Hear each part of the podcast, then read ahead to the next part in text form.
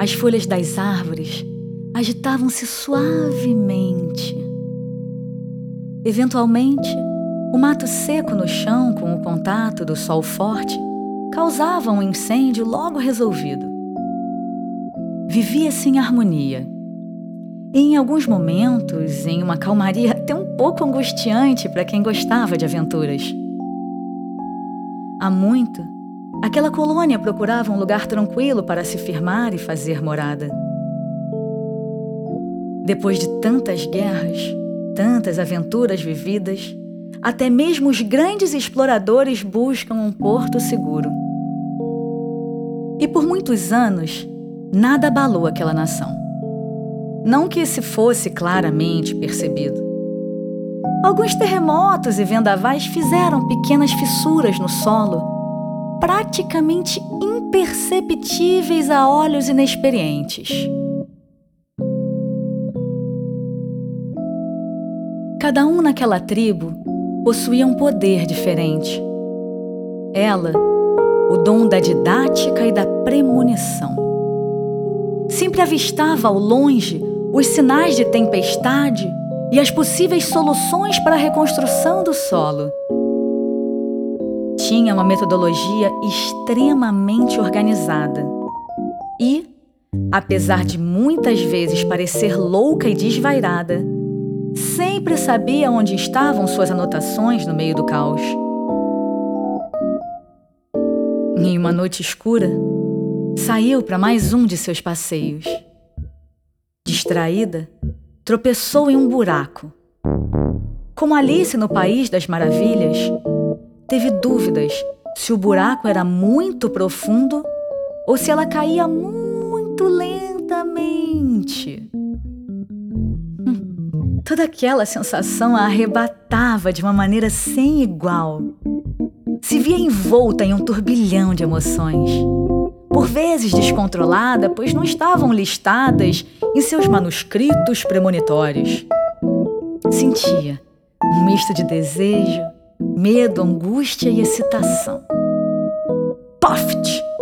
Caiu então na terra desconhecida.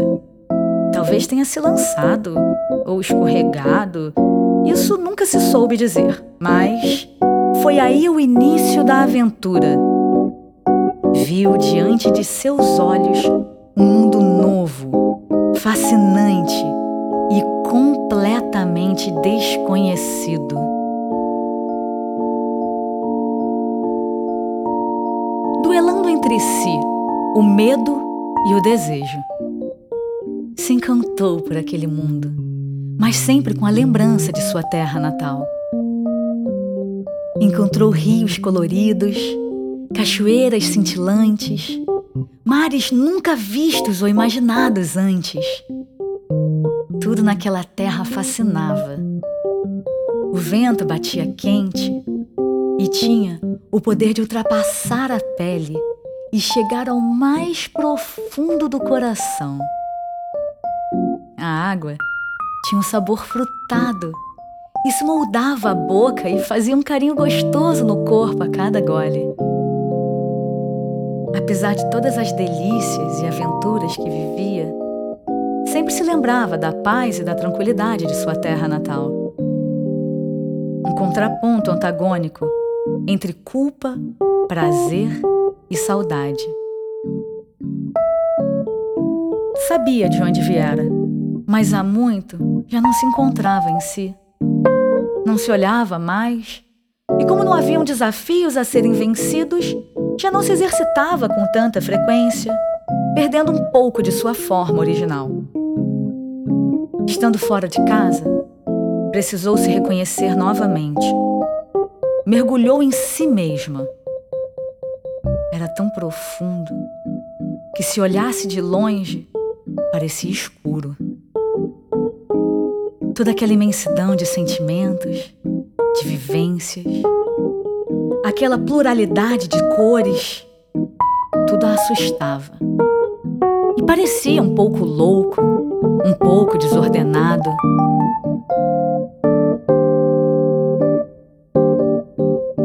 Mistério a fascinava e ia transformando-se em desejo O desejo a fazia ansiar por ver de perto o que havia além daquela escuridão inquietante. Quanto mais se aproximava, sentia que o que parecia escuro trazia a paz de milhões de anjos conversando e o silêncio de suspiros de fadas dormindo. Medida que o medo diminuía e ela descia as escadas, via que o que antes parecia desordenado era, na verdade, milimetricamente organizado em prateleiras numeradas, nomeadas e coloridas. A escuridão se mostrava o avesso um universo infinito de sons, imagens, sensações, impressões e elocubrações. Em meio àquele misto de descobertas, prazer e medo, sentiu saudade de sua terra natal. Sem se dar conta, mais uma vez caiu em outro buraco. Este, porém, lhe parecia diferente e familiar ao mesmo tempo. Parecia estar de volta ao seu antigo lar, mas esse lhe soava deveras desconhecido. As frutas outrora doces como mel lhes causavam vez ou outra um sabor amargo, apesar da aparência vistosa. As águas, que antes lhe matavam a sede, agora só a faziam lembrar que já conhecera uma que fazia afagos no corpo ao longo do caminho digestivo. Aquele mundo que um dia fora colorido, agora se parecia cinza e sem graça. A lembrança daquela terra desconhecida atormentava fortemente e tomava seu coração. Cada fruta mordida tinha sabor de saudade. As paisagens se pareciam levemente incompletas. Depois de ver aquele mundo mágico, não conseguia mais viver longe daquele lugar.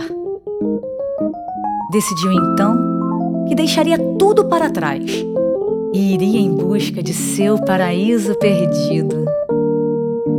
Encheu o peito de esperança, o coração de coragem a mente de estratégias e se abriu para viver a busca desse lugar mágico. Entrou em tocas, cavou buracos, mergulhou em mares profundos, procurando reencontrar aquele lugar. Desenhou canções de amor, versos de dor, escancarou seu mundo na esperança de que um novo mundo pudesse entrar. Esperou, Esperou, esperou. Ai, em alguns momentos sentia que pequenas frechas se abriam de onde ela podia avistar ao longe algo que parecia ser o seu paraíso perdido. Mas logo elas se fechavam e desapareciam como miragens no deserto. Em uma noite, vi um buraco tão grande que teve certeza de que era o momento de se lançar. Abriu mão de seus cálculos, seus medos e, sem pensar, saltou. Com tanta força que o impacto no chão vazio abriu novamente sua cabeça. Não havia buraco algum. Aos poucos, foi acordando do golpe e se viu de volta à terra natal. Fora resgatada para um lugar cheio de amor, onde ela não precisava de armas ou truques mágicos, onde sua escuridão era vista como profundidade e seus medos eram vistos como humanidade. A tribo a recebeu de braços abertos com coroas e louros da vitória. O paraíso perdido continua em seu coração, como a lembrança de uma linda aventura. Ela rega seus pensamentos e deseja constantemente que aquela conexão permaneça latejando. Esforça-se para lembrar e nunca mais esquecer de que o mundo que ela busca está dentro do mais sincero do seu ser. De volta ao seu porto seguro, ela recomeça a construção de um novo lar, com lagos coloridos, campos verdejantes, pássaros livres e mares abertos a serem descobertos.